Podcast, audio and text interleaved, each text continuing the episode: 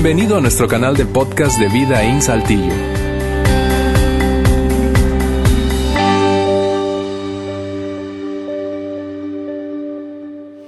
Bien, muy buenos días a todos. ¿Qué tal? ¿Cómo están? A ver, a ver, ¿cómo están? Ya tienen rato sentados, ¿verdad? Pónganse de pie un segundo. Ya, ya, ya dice. Ya estíranse un segundo. Muy buenos días a todos en esta mañana, los que están aquí en el auditorio. Igual, ustedes que nos acompañan a través del streaming en vivo, bienvenidos. Ustedes que están aquí, que vienen de alguna otra parte, eh, viajando, visitando familia, o a lo mejor eres de aquí de Saltillo y vives en otra parte, bienvenidos también. Qué bueno que están aquí con nosotros este domingo. Ya pueden estirarse, ya pueden volver a o saluda a alguien o dale un beso a alguien. Este, los que están mirando, este, oye Juan, ¿qué te pasó? Este, primero que nada, si tú haces la pregunta, si tú y varias personas me han hecho la pregunta, Juan, ¿qué te pasó?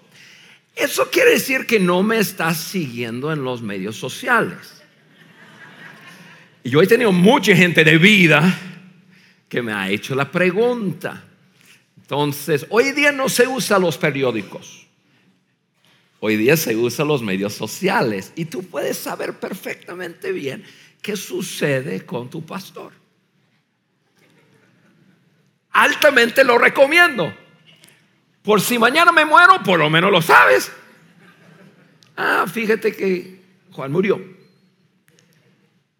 Entonces, ahí está. No, yo, yo tengo años y años y años eh, desbaratando mi hombro con mi vida lo que de deportes y de moto de joven y de otras cosas. Y luego en el campamento de los jóvenes en julio lo, ya lo, lo troné por completo.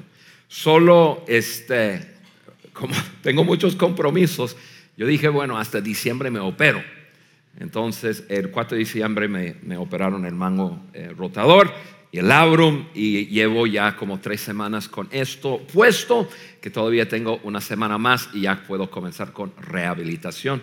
Eh, pero estoy súper bien, feliz, contento. Esto sí me vuelve loco, loco, loco, loco, loco. Sí, sí. Y, si me sigues en, los medios sociales, entonces sabes, oye, Juan se está volviendo loco, yo creo. Vamos a orar por, a orar por Juan o mínimo por Carla. Los que no saben, Carla es mi esposa y ella me ha tenido que, al principio me ha tenido que hacer todo, hasta bañarme, pero ya, ya, esa diversión eh, ya se ha quitado y estamos de vuelta a la normalidad. Otra vez, bienvenidos, qué bueno que están aquí. Voy a charlar con ustedes eh, muy estilo Juan, eh, quizás unos 20 minutos y, luego tenemos un final eh, especial. Pero em, primero que nada, feliz Navidad a todos. Espero que ya están ya con esa mentalidad de celebración del cumpleaños de Jesús. Yo creo que casi todos les encanta la Navidad eh, por diferentes razones. Eh, todos em, tenemos nuestras razones, pero la, mayor, la mayoría de nosotros yo creo que nos, nos gusta mucho la Navidad. Em, donde la cosa se pone un poco complejo, muchas veces es en la historia de Navidad. Ahí es donde se pierde algunas personas. E incluso yo estoy seguro que aquí en este auditorio hay personas que celebran la Navidad, pero no están totalmente convencidos de la historia del nacimiento de Jesucristo. E incluso quizás estando sentados aquí en la iglesia, escuchar a, a unas canciones que habla de Santa Claus, te hace abrir los ojos a decir, esta es la confusión que yo traigo. Pues yo tengo que admitir con ustedes que igualmente yo, por muchos años, traí una confusión tremenda. Y, lo, lo, voy a compartir porque a lo mejor algunos de ustedes se van a identificar con eso, pero luego lo quiero enfocar en algo que es real documentado del nacimiento de Jesucristo. Yo creo que algunos eh, que estamos aquí hoy saldremos de este lugar eh, habiendo ya anclado nuestra fe en que la historia del nacimiento de Jesucristo pues, no es simplemente un cuento, no es un invento de la iglesia, sea la que sea, es algo real que sucedió. Yo crecí en, una casa, em, mis papás no, no, no, tenemos ninguna religión, no, no asistimos a ninguna iglesia, eh, no, no, nosotros no, no conocíamos a Dios y, no se mencionaba a Jesucristo. Y, entonces la Navidad para nosotros y mis papás hicieron un gran trabajo. Obviamente nuestro pueblo, eh, igual la gente decoraba de, un pesebre y, los, eh, reyes y, el niño Jesús y María y José y esto y lo otro, pero yo de niño yo estaba yo confundido porque para mí la Navidad se trataba de Santa Claus. Entonces, y, ese Santa Claus me lo pintaron y, luego ya un poco más grande yo eh, me sentaba en sus, ya, ya en, sus piernas para contarle lo que yo quería y me contaban que, el hombre eh, volaba em, con unos venados que me gustaba eso de los venados, ¿no? Y este, que, que, que, volaba, que yo decía, ese gordo vuela. Pero bueno, para un niño, bueno, ok, él volaba. Él te veía día y noche. Y noche velaba mirándote, omnipresente Santa Claus. Entonces Santa Claus me ve en todo momento tiene el poder para volar, incluso cruza la tierra en 24 horas y visita a todo el mundo. Yo vivía en un pueblo donde pues vivíamos al norte de Estados Unidos y, y, nevaba siete meses del año, entonces se me hacía lógico. Santo vivía allá al norte, el polo norte, que no quedaba tan lejos y, y el 25 él sale, 24 sale, visita a todo el mundo, les lleva regalos y unos buenos y unos malos. Incluso en mi casa dejábamos leche y galletas y qué sé yo. Y en la mañana lo había tomado. Entonces cuando yo crecía con eso y, y entonces cuando yo tenía unos 7, 8, 9 años, yo hacía lo posible por quedarme despierto para ver ese hombre que bajaba por la chimenea y nosotros no teníamos chimenea. Entonces yo lo, escuchaba en la tele y yo decía, pero ¿por dónde entra esta casa? Y mis papás dejaban la puerta abierta, decían, no, nosotros dejamos la puerta abierta y Santa entra y qué sé yo, se aterriza con sus, sus venaditos y, y, este, y su carrito ahí arriba en la nieve, en el techo y todo tenía sentido. Cuando tenía 12 años yo estaba sospechando mucho. Ahora, ustedes que están jóvenes aquí, no me, no, no, no, no me, eh, no me critican porque en aquel entonces no había internet. Entonces no había nadie que decía Santa no es real. Pero mis papás, en el mes de julio de 1976, yo tenía 12 años, dan un paso en sus vidas y entran en una relación personal con su Padre Celestial y por, no, no, fue primera vez, pero, pero comienzo a escuchar el nombre de Jesucristo. Y teniendo 12 años, comienzan a hablar de Jesús y luego llegó la Navidad y me, me acuerdo que de repente la cosa cambió. Porque ahora Ahora la Navidad no se trataba de Santa, ahora la, Navidad se trataba de, Jesús y el nacimiento de Jesucristo. Pero yo tenía 12 años y medio confundido y a lo mejor en mi, inocencia o, mi falta de inteligencia, no sé cuál, yo decía, ah, Santa es Jesús y Jesús es Santa Claus. ¿Por qué? Porque vuela. Te lleva, está velando 24/7, te ve Pero ahora tenía un asunto de su nacimiento y su nacimiento se me hacía igual de mágico que ángeles que nace de una virgen y cuando me lo cuentan tenía 12 años, en aquel entonces mucha inocencia, no sabía que era eso. Y se me hacía como que, ah, entonces así es como nació Santa Claus y yo llevaba una confusión total.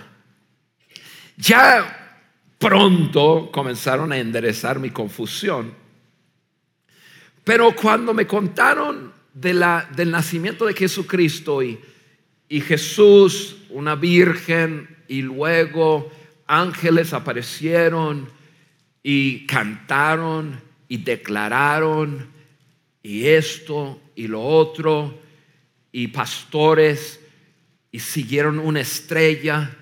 Se me hacía igual de difícil de creer.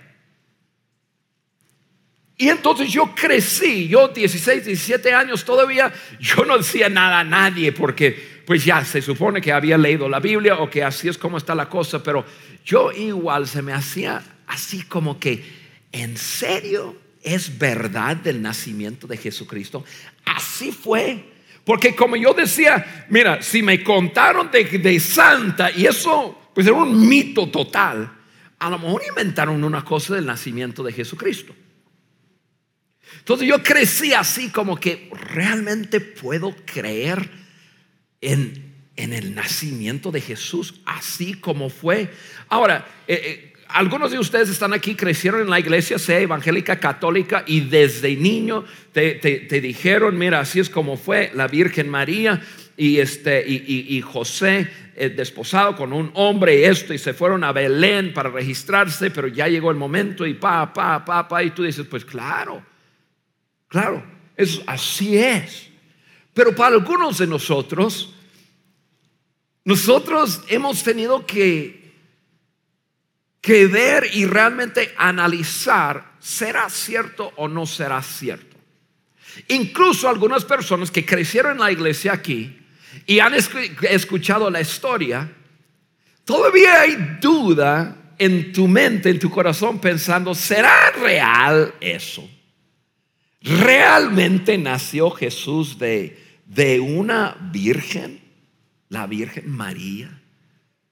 Dios la habrá escogido a 15 años y luego, y así los magos, eh, los reyes magos y esto, ¿será?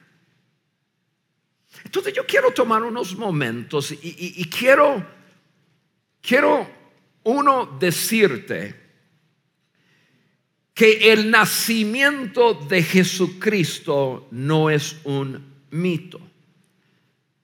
He llegado a la conclusión y les voy a leer por qué. He llegado a la conclusión que el nacimiento de Jesús es tal cual como lo cuenta. Y es una parte principal de mi fe. Mi fe y la fe cristiana, y cuando digo cristiana, la fe en Cristo Jesús, comenzó, fue declarado antes, pero comenzó actualmente el día que nació Jesucristo aquí en la tierra. Y yo me di cuenta a través de leer la Biblia que no es un mito, no es un, ni siquiera es un cuento. Cuando leemos la Biblia es un recuento de documentado de la manera en que Jesús nació, dónde nació, de testigos que lo vieron. O sea, nuestra fe no es Fe en fe es fe en algo documentado, una experiencia, algo que realmente sucedió. Y está documentado por judíos y por no judíos. Está documentado por, por creyentes y no creyentes. O sea, eso que Jesús nació de una virgen es documentado, no es un cuento de la iglesia. Documentado, personas que hablaron con María, lo documentaron. Y está escrito en una forma ordenada, que pastores cuidaban sus rebaños en el desierto y ángeles llegaron para decirles, yo sé que para ti, para mí eso parece como que en verdad está documentado. Entonces, aunque, aunque hay mucha confusión alrededor de Navidad por ese cuento y ese mito de un hombre que vuela y esto, y para mí, en mi, en mi experiencia, trajo mucha confusión, está documentado la forma y la manera que Dios quiso que Jesús naciera aquí en la tierra. Y si tú estás aquí y tú dices, Juan, lo que estás hablando es lo más básico, pues aguántame cinco minutos y termino. Pero para muchas personas, incluso personas que me están mirando, ha habido mucha interrogación así pensando, ¿será real o no será real eso? Quiero tomar y leerles cuatro versículos de un hombre llamado Lucas. Lucas no, no, no era un judío, Lucas era un doctor que vivió durante el tiempo que nació y vivió Jesucristo. Lucas tenía algo muy particular, era un hombre súper educado y súper ordenado. Lucas de lo que entendemos de la Biblia, Lucas conocía a Pablo, perdón, a, Pedro y a Juan y algunos de los discípulos de, de Cristo. Era muy amigo de Pablo, viajaba con Pablo. Pero Lucas un día decidió documentar, como muchas personas habían documentado, documentar la vida de Jesucristo, comenzando con su nacimiento. Y voy a leer nada más cuatro versículos. Si lees la Biblia, a lo mejor tú has leído eso, pero lo, has leído así rápido sin, sin pensarlo bien. Pero para crear ese ancla para tu fe en el comienzo de la fe cristiana, que muchas veces hablamos de la muerte y la resurrección de Jesús, que está documentado, quiero leer lo que escribió Lucas en la Biblia. Aquí está. Voy a leer de Lucas 1 y más o menos les voy a decir de qué se trata. Lucas 1 dice, Muchos han intentado hacer un relato de las cosas que han, se han cumplido entre nosotros. Y, aquí Lucas está hablando que ahorita lo van a ver a un, a un tal Teófilo. Y, y, lo que Lucas le dice es, mira, hay, hay muchas personas, hay, se habla mucho de ese Jesús. Ahora, no están hablando de, no está hablando de algo que, que sucedió muchos años atrás. Era como durante ese tiempo. Muchos están hablando, muchos están tratando de documentar cómo fue eso, porque fue tan fuera de lo, de lo común, de lo real. Hay mucha gente queriendo documentar. Seguimos leyendo. Tal y como nos las transmitieron los que desde el principio fueron testigos presenciales y servidores de la palabra. Lucas escribiendo a ese hombre Teófilo le dice, y ahorita va a mencionar su nombre, dice, mira, hay muchos queriendo documentar un suceso incluso la vida de un hombre que nació en una forma tan fuera de lo normal, tan fuera de lo común. Y yo lo voy a hacer en una forma ordenada. Y lo voy a hacer entrevistando personas que lo presenciaron. O sea, Lucas, lo que estamos leyendo y lo que yo quiero que tú sepas hoy, que si tú te atreves a leer la Biblia, la Biblia te va a documentar y eso lo puedes puedes hacer referencia en documentos de la historia que no sea Biblia y se van a dar cuenta lo que documentaron aquí lo tienen documentado en la historia del planeta Tierra. Personas que no son creyentes, o sea, el nacimiento de Jesucristo no es un invento de la iglesia cristiana o católica. La iglesia simplemente recuenta, o sea, cuenta la historia como estaba documentado. Él dice de testigos presenciales y servidores de la palabra, versículo 3. Por lo tanto, yo también, excelentísimo Teófilo, habiendo investigado todo esto con esmero desde su origen, he decidido escribírtelo ordenadamente. Quizás tú has leído eso antes y, y- y- y lo brincaste porque dijiste, "Te- quiero llegar a la historia de, del nacimiento de Jesucristo. Y no te diste cuenta que un doctor súper educado que vivió durante el tiempo de Jesucristo se tomó el tiempo para entrevistar muchísimas personas que presenciaron el nacimiento de Jesucristo. Estuvieron ahí, vivieron ahí. Y Lucas dice, lo voy a escribir en forma ordenada, o sea, A, B, C, D. Hay otros libros del, del Nuevo Testamento que es Juan, es Marcos y, y es Mateo, que no escriben así, ordenadamente. Brincan de historia en, histo- en historia. Lucas no. Lucas dice, voy a comenzar desde el principio y terminar en- en el final.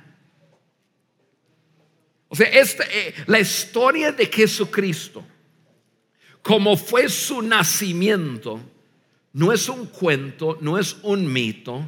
Y si tú fuiste como yo, o si tú sigues estando como yo fui, así medio bueno y santa y lo comercial y que esto que lo otro, yo simplemente te desafío hoy a entender que está documentado el nacimiento de Jesucristo. Y muchísimas personas tenían la misma interrogación y muchísimas personas intentaron documentarlo. Y un tal Lucas decide entrevistar a muchísimas personas y escribir tal y cual fue el nacimiento de Jesucristo. Y luego termina diciendo el por qué. Versículo 4 dice, para que llegues a tener plena seguridad de lo que te enseñaron plena seguridad.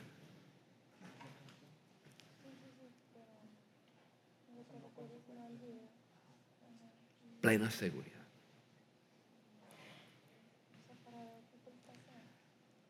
Después de vivir una niñez con mucha confusión, después en mi adolescencia no sabiendo si Cristo era Santa Claus y Santa Claus Cristo, que por fin pude yo entrar en una relación personal con mi padre y comenzar a enderezar un montón de cosas que me habían dicho y que creía. Hace muchos años atrás, yo me di cuenta que el nacimiento de Jesucristo, habiendo nacido de una virgen, en la ciudad de Belén, ángeles declararon aparecieron a, pastores que siguieron una estrella para llegar a Jesús.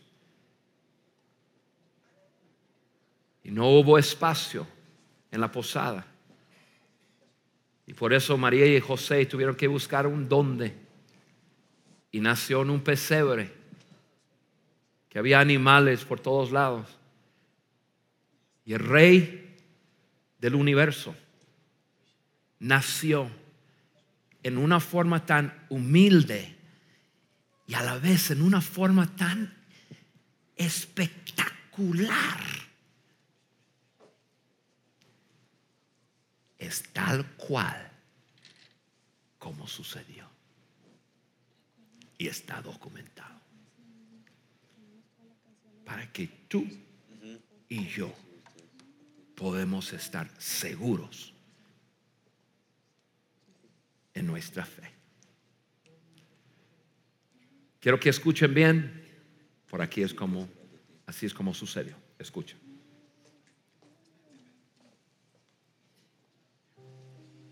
A los seis meses, Dios envió al ángel Gabriel a Nazaret, pueblo de Galilea, a visitar a una joven virgen comprometida para casarse con un hombre que se llamaba José, descendiente de David. La Virgen se llamaba María. El ángel se acercó a ella y le dijo, Te saludo, tú que has recibido el favor de Dios. El Señor está contigo. Ante estas palabras, María se perturbó y se preguntaba qué podría significar este saludo. No tengas miedo, María. Dios te ha concedido su favor, le dijo el ángel. Quedarás encinta y darás a luz un hijo y le pondrás por nombre Jesús. Él será un gran hombre y lo llamarán Hijo del Altísimo. Dios el Señor le dará el trono de su padre a David y reinará sobre el pueblo de Jacob para siempre.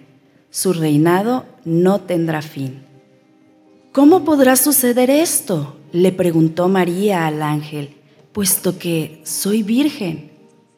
El Espíritu Santo vendrá sobre ti y el poder del Altísimo te cubrirá con su sombra. Así que al santo niño que va a nacer lo llamarán Hijo de Dios. También tu parienta Elizabeth va a tener un hijo en su vejez. De hecho, la que decían que era estéril ya está en el sexto mes de embarazo, porque para Dios no hay nada imposible. Aquí tienes a la sierva del Señor, contestó María, que Él haga conmigo como me has dicho. Con esto el ángel la dejó.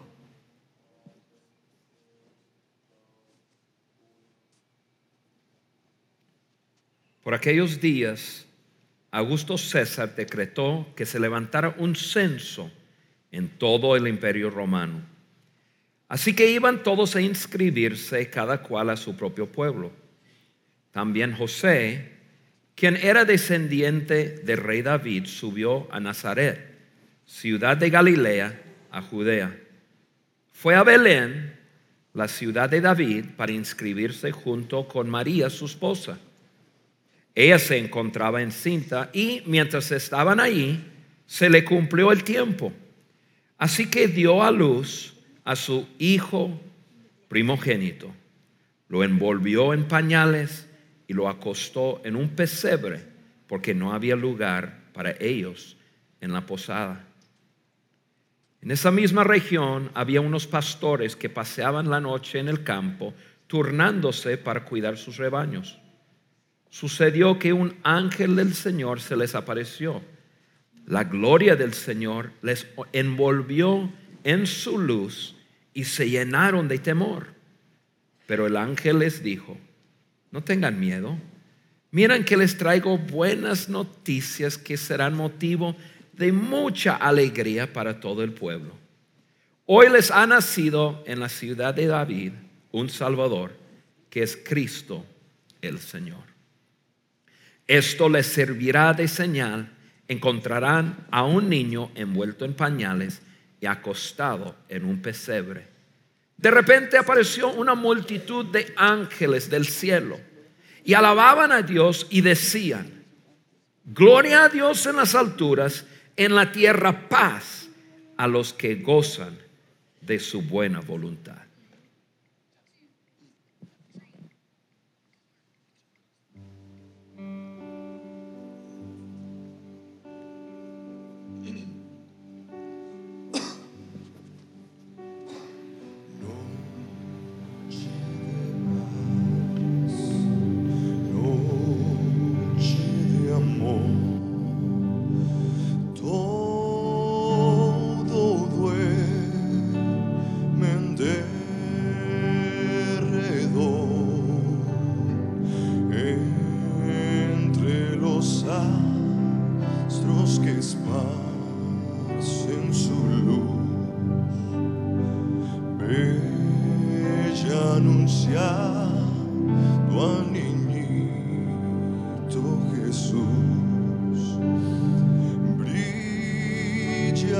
Noche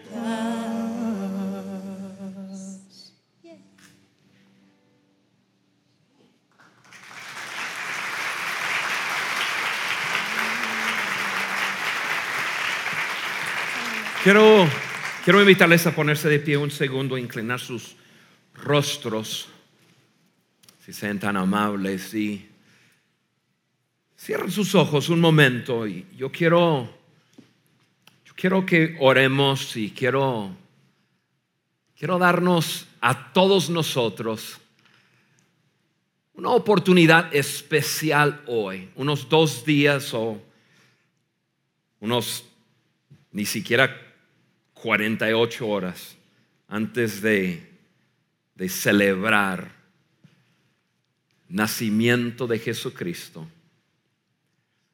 Quizás tú estás hoy aquí en este lugar o estás escuchando mi voz y, y la historia de Navidad siempre ha sido un poco confusa para ti. Y eso se te ha hecho quizás no poder creer otras cosas de la Biblia. Pero hoy escuchando a un tal Lucas decir que,